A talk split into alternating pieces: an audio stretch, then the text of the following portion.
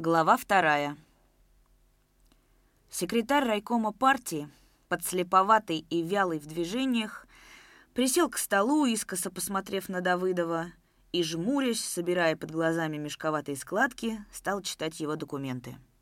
За окном в телефонных проводах свистал ветер, на спине лошади, привязанной недоустком к полисаднику, по самой кабаржине кособоко прогуливалась и что-то клевала сорока. Ветер заламывал ей хвост, поднимал на крыло, но она снова садилась на спину, старчески изможденной, ко всему безучастной кляче, победно вела по сторонам хищным глазком. Над станицей низко летели рваные хлопья облаков. Изредка в просвет косо не спадали солнечные лучи, вспыхивал по-летнему синий клочок неба, и тогда видневшийся из окна изгиб Дона, лес за ним и дальний перевал с крохотным ветряком на горизонте обретали волнующую мягкость рисунка. «Так ты задержался в Ростове по болезни. Ну что ж, остальные восемь двадцатипятитысячников приехали три дня назад. Митинг был. Представители колхозов их встречали». Секретарь, думающий, пожевал губами – Сейчас у нас особенно сложная обстановка. Процент коллективизации по району 14,8.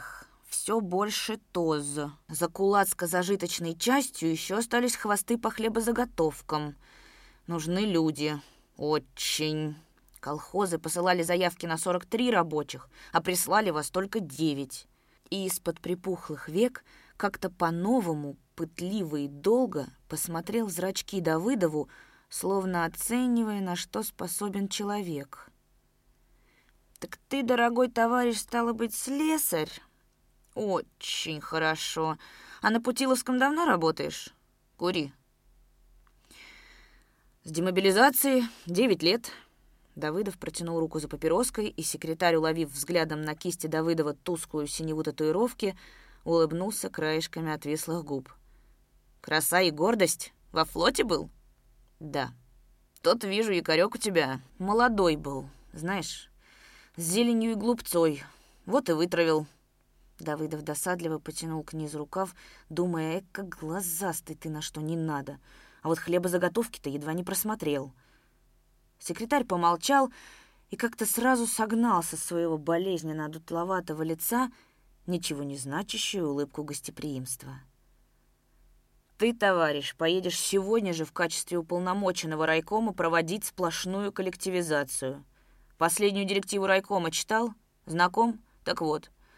Поедешь ты в Гремячинский сельсовет, отдыхать уж после будешь, сейчас некогда.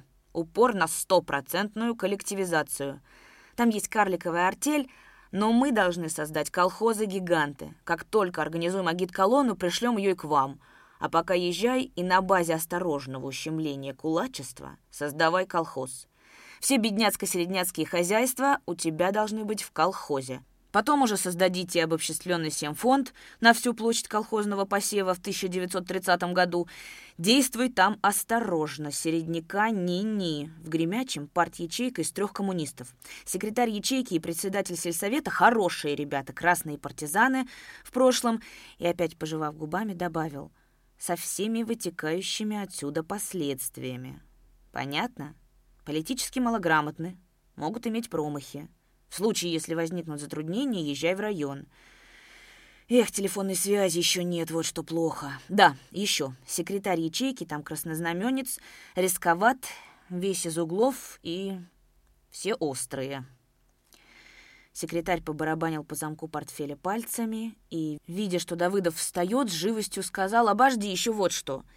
Ежедневно конно-нарочным шли сводки. Подтяни там ребят.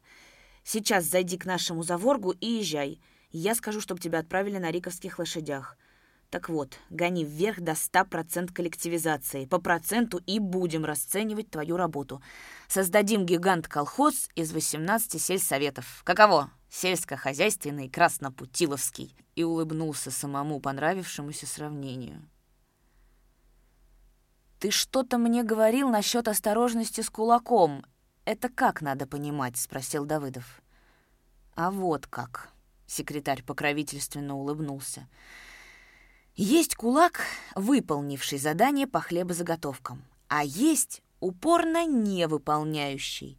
Со вторым кулаком дело ясное, 107-ю статью ему и крышка. А вот с первым сложнее. Как бы ты примерно с ним поступил? Давыдов подумал. Я бы ему новое задание. Это здорово. Нет, товарищ, так не годится. Этак можно подорвать всякое доверие к нашим мероприятиям. А что скажет тогда Середняк? Он скажет, вот она какая советская власть, туда-сюда мужиком крутит. Ленин нас учил серьезно учитывать настроение крестьянства. А ты говоришь, вторичное задание — это, брат, мальчишество. Мальчишество? Давыдов побагровел. Сталин, как видно, ошибся, по-твоему, а? Причем тут Сталин? Речь его читал на конференции марксистов этих, как их, ну вот, земельным вопросом они... Да как их, черт? Ну, земельников, что ли? Аграрников? Вот-вот. Так что же? Спроси-ка правду с этой речью. Управдел принес правду. Давыдов жадно шарил глазами. Секретарь, выжидательно улыбаясь, смотрел ему в лицо. «Вот, это как?» Раскулачивание нельзя было допускать, пока мы стояли на точке зрения ограничения ну и дальше. Э, да, вот. А теперь... Теперь другое дело. Теперь мы имеем возможность повести решительное наступление на кулачество, сломить его сопротивление, ликвидировать его как класс. Как класс, понял? Почему же нельзя дать вторично задание по хлебу? Почему нельзя совсем его к ногтю? Секретарь смахнул с лица улыбку, посерьезнел. Там дальше сказано, что раскулачивает бедняцко-середняцкая масса, идущая в колхоз. Не так ли? Читай. Эка ты... Да ты не эко, озлобился секретарь, и даже голос у него дрогнул. А ты что предлагаешь? Административную меру для каждого кулака без разбора? Это в районе, где только 14% коллективизации, где середняк пока только собирается идти в колхоз. На этом деле можно в момент свернуть голову. Вот такие приезжают без знаний местных условий. Секретарь сдержался и уже тише продолжал. «Дров с такими воззрениями ты можешь наломать сколько хочешь». «Это как тебе сказать?» «Да уж будь спокоен. Если бы необходима и своевременно была такая мера, крайком прямо приказал бы нам уничтожить кулака. И пожалуйста, в два счета. Милиция, весь аппарат к вашим услугам. А пока мы только частично, через нарсуд, по 107 статье караем экономически кулака укрывателя хлеба. Так что же, по-твоему, батрачество, беднота и середняк против раскулачивания? За кулака? Вести-то их на кулака надо? Секретарь резко щелкнул замком портфеля, сухо сказал. Тебе угодно по-своему истолковывать всякое слово вождя, но за район отвечает бюро райкома, я персонально — Потрудись там, куда мы тебя посылаем, проводить нашу линию, а не изобретенную тобой. А мне, извини, дискутировать с тобой некогда. У меня помимо этого дела». И встал. Кровь снова густо прихлынула к щекам Давыдова, но он взял себя в руки и сказал, «Я буду проводить линию партии, а тебе, товарищ, рубану напрямик, по-рабочему. Твоя линия ошибочная, политически неправильная, факт. Я отвечаю за свою... А это по-рабочему. Старо как... Зазвенел телефон. Секретарь схватил трубку. В комнату начал сходиться народ, и Давыдов пошел к Зафоргу. «Хромает он на правую ножку. Факт», — подумал он, выходя из райкома. «Почитаю опять всю речь аграрникам. Неужели я ошибаюсь? Нет, братишка, извини. Через твою терпимость веры ты и распустил кулака. Еще говорили в окружкоме дельный парень, а за кулаками хлебные хвосты. Одно дело ущемлять, а другое с корнем его, как вредителя. «Почему не ведешь массу?» Мысленно продолжая спор, обращался он к секретарю.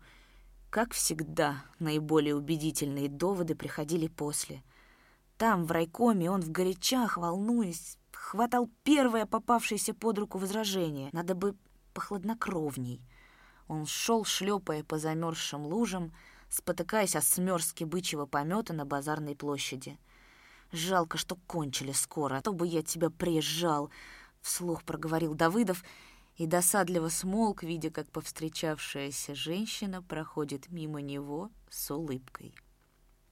Забежав в дом казака и крестьянина, Давыдов взял свой чемоданчик и, вспомнив, что основной багаж его, кроме двух смен белья, носков и костюма, это отвертки, плоскогубцы, рашпиль, крейцмейсель, кронциркуль, шведский ключ и прочий немудрый инструмент, принадлежащий ему и захваченный из Ленинграда, улыбнулся. «Чёрта с два его использую!»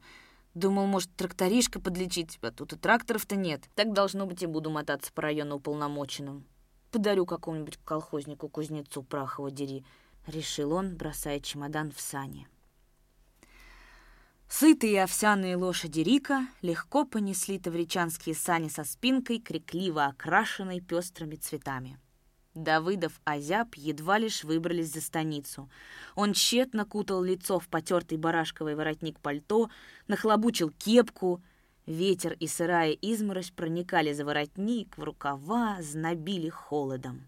Особенно мерзли ноги в скороходовских стареньких ботинках. До гремячего лога от станицы 28 километров безлюдным гребнем.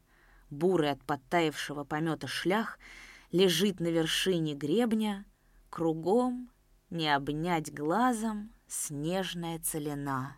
Жалко горбится засыпанные макушки чернобыла и татарника. Лишь со склонов балок с углинистыми глазищами глядит на мир земля. Снег не задержался там, сдуваемый ветром, зато теклины балок и лагов доверху завалены плотно осевшими сугробами.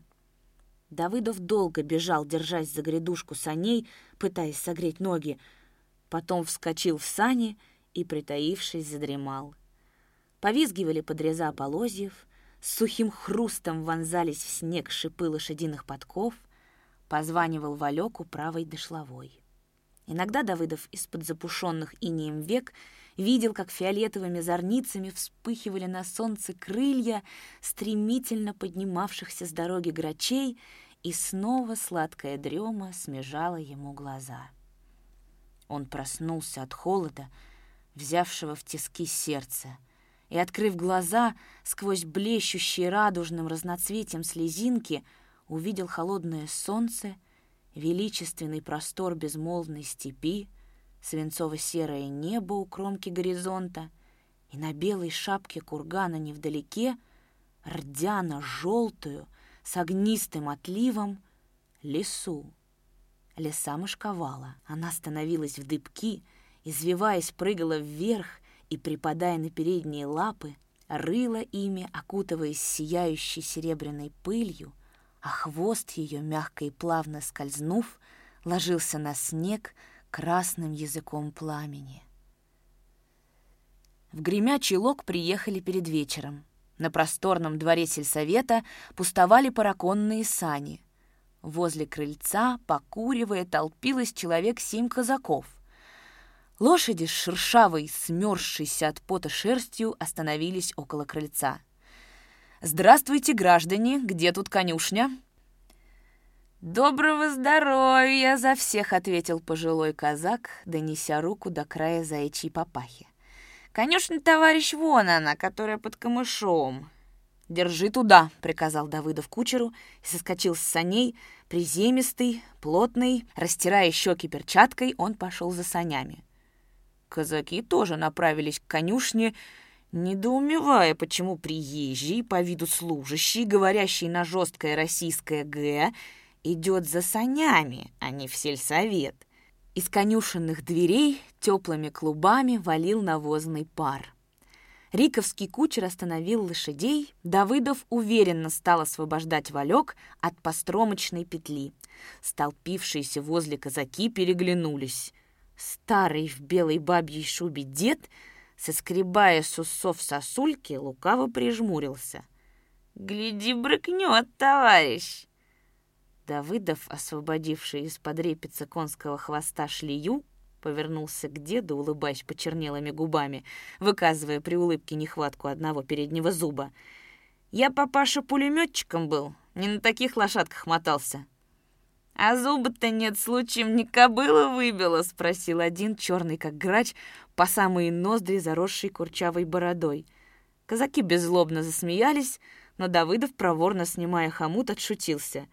«Нет, зуб лишился давно по пьяному делу. Да оно и лучше. Бабы не будут бояться, что укушу. Верно, дед?» Шутку приняли, и дед с притворным сокрушением покачал головой. «Я парень откусался, мой зуб-то уж какой год к низу глядит». Чернобородый казак ржал косячным жеребцом, раздевая белозубую пасть, и все хватался за туго перетянувший чекмень красный кушак, словно опасаясь, что от смеха рассыплется. Давыдов угостил казаков папиросами, закурил, пошел в сельсовет. «Там, там, председатель, иди. И секретарь нашей партии там», — говорил дед, неотступно следуя за Давыдовым. Казаки в две затяжки, поглощая папиросы, шли рядом — им шибко понравилось, что приезжий не так, как обычно кто-либо из районного начальства, не соскочил с саней мимо людей, прижав портфель в сельсовет, а сам начал распрягать коней, помогая кучеру и обнаруживая давнишние умения и сноровку в обращении с конем. Но одновременно это и удивляло. «Как же ты, товарищ, не гребуешь с коньми вожжаться? Разве же это, скажем, служащего дела? А кучер на что?» — не вытерпел Чернобородый. «Это нам дюже чудно», — откровенно признался дед. Ответить Давыдов не успел. «Да он коваль!» — разочарованно воскликнул молодой желтоусый казачишка, указывая на руки Давыдова, покрытые на ладонях, засвинцованные от общения с металлом кожей, с ногтями в застарелых рубцах. «Слесарь», — поправил Давыдов. «Ну, вы чего идете в совет?» «Из интересу», — за всех отвечал дед, останавливаясь на нижней ступеньке крыльца. «Любопытствуем, из чего ты к нам приехал. Ежели обратно по хлебозаготовкам, насчет колхоза». Дед протяжно и огорченно свистнул, первый повернул от крыльца. Из низкой комнаты остро пахнуло кислым теплом оттаивших овчинных полушубков и дровяной золой. Возле стола, подкручивая фитиль лампы, лицом к Давыдову, стоял высокий прямоплечий человек. На защитной рубахе его червонил орден Красного Знамени. Давыдов догадался, что это и есть секретарь Гремячинской партии ячейки. «Я уполномоченный райкома. Ты секретарь ячейки, товарищ?» «Да, я секретарь ячейки Нагульнов. Садитесь, товарищ, председатель совета сейчас придет». Нагульнов постучал кулаком в стену, подошел к Давыдову. Был он широк в груди и по-кавалерийски клещенок. Над желтоватыми глазами его с непомерно большими, как смолой налитыми зрачками, срослись разлатанные черные брови. Он был бы красив той неброской, но запоминающейся мужественной красотой, если бы не слишком хищный вырез ноздрей, небольшого ястребинного носа, не мутная наволочь в глазах. Из соседней комнаты вышел плотный казачок в козьей серой папахе, сбитой на затылок, в куртке из шинельного сукна, в казачьих с лампасами шароварах, заправленных в белые шерстяные чулки. Это вот и есть председатель совета, Андрей Разметнов. Председатель, улыбаясь, пригладил ладонью белесые курчавые усы, с достоинством протянул руку Давыдову. «А вы кто такой будете?» «Уполномоченный райкома? Ага. Ваши документы...» «Ты видал, Макар? Вы, должно быть, по колхозному делу?» Он рассматривал Давыдова с наивной беззастенчивостью, часто мигая ясными, как летнее небушка, глазами. На смуглом, давно не бритом лице его, с косо опоясавшим лоб голубым шрамом, явно сквозило нетерпеливое ожидание. Давыдов присел к столу, рассказал о задачах, поставленных партией по проведению двухмесячного похода за сплошную коллективизацию, предложил завтра же провести собрание бедноты и актива. Нагульнов, освещая положение, заговорил о Гремячинском ТОЗ. Разметнов и его слушал также внимательно, изредка вставляя фразу, не отнимая ладони от щеки, заплывшей коричневым румянцем. «Тут у нас есть называемое товарищество по совместной обработке земли», «Так я скажу вам, товарищ рабочий, что это и есть одно измывание над коллективизацией и голый убыток советской власти», — говорил Нагульнов, заметно волнуясь. «В нем состоит 18 дворов, одна горькая беднота. И что же выходит из этого? Обязательно надсмешка. Сложились они, и на 18 дворов у них 4 лошади и одна пара быков, а едоков-то 107. Как им надо оправдываться перед жизнью?» Им, конечно, дают долгосрочные кредиты на покупку машин, тягла. Они кредиты берут, но отдать их не смогут и за долгий срок. За раз объясню, почему. Будь у них трактор, другой разговор. Но трактор им не дали, а на быках не скоро разбогатеешь. Еще скажу, что они порченую ведут политику. Я их давно бы разогнал за то, что они подлегли под советскую власть, как куршивый теленок. Сосать сосуд, а росту ихнего нету. И есть такие промеж них мнения. Э, да нам все равно дадут. А брать с нас за долги нечего. Отсюда у них развал в дисциплине. И ТОС этот завтра будет упокойником. Это дюже верная мысля, всех собрать в колхоз. Это будет прелесть, а не жизня. Но казаки народ закоснелый, я вам скажу, и его придется ломать. «Из вас кто-нибудь состоит в этом товариществе?» Оглядывая собеседников, спросил Давыдов. «Нет», — отвечал Нагульнов, — «я в двадцатом году вошел в коммуну. Она впоследствии времени распалась от шкурничества. Я отказался от собственности. Я зараженный злобой против нее, поэтому отдал быков и инвентарь соседней коммуне номер шесть. Она и до сих пор существует. А сам с женой ничего не имею. Разметного нельзя было подать такой пример. Он сам вдовый, у него одна толечка старуха-мать. Вступить ему — это нареканий, как орепьев не оберешься. Скажут, Навязал старуху на нас, как на цыгана матерью, а сам в поле не работает. Тут тонкое дело. А третий член нашей ячейки, он зараз в отъезде, безрукий, молотилка ему руку оторвала. Но он и совестится и идти в артель. Едаков там, дескать, без меня много. Да, с тозом нашим беда, подтвердил Разметнов. Председатель его, Аркашка-то, Лосев, плохой хозяин. Ведь нашли же кого выбрать. Признаться, мы с этим делом маху дали. Не надо было его допущать на должность. «А что?» — спросил Давыдов, просматривая поимущественный список кулацких хозяйств. «А то!» — улыбаясь, говорил Разметнов. «Больной он человек, ему бы по линии жизни купцом быть. Этим он и хворает. Все бы он менял, да перепродовывал, разорил тос вчистую. Бугая племенного купил, вздумал променять на мотоциклу, окрутил своих членов — с нами не посоветовался, глядим, везет со станции эту мотоциклу. Ахнули, мы за головы взялись. Ну, привез, руководствовать ее никто не может. Да и на что она им? И смех, и грех. В станицу ее возил. Там знающие люди поглядели и говорят, дешевле ее выкрасить да выбросить. Не оказалось в ней таких частей, что только на заводе могут их и сделать. Им бы в председателе Якова Лукича Островного. Вон голова. Пшеницу новую с Краснодара выписывал меланопусой породы. В любой суховей выстаивает. Снег постоянно задерживает на пашнях. Урожай у него всегда лучше. Скотину развел породную. Хоть он трошки и кряхтит, как мы его налогом придавим. А хозяин хороший, похвальный лист имеет. Он как дикий гусак, Серицевойских, все как-то на отшибе держится, на отдальке, Нагульнов с сомнением покачал головой. «Ну нет, он свой человек», — убежденно заявил Разметнов.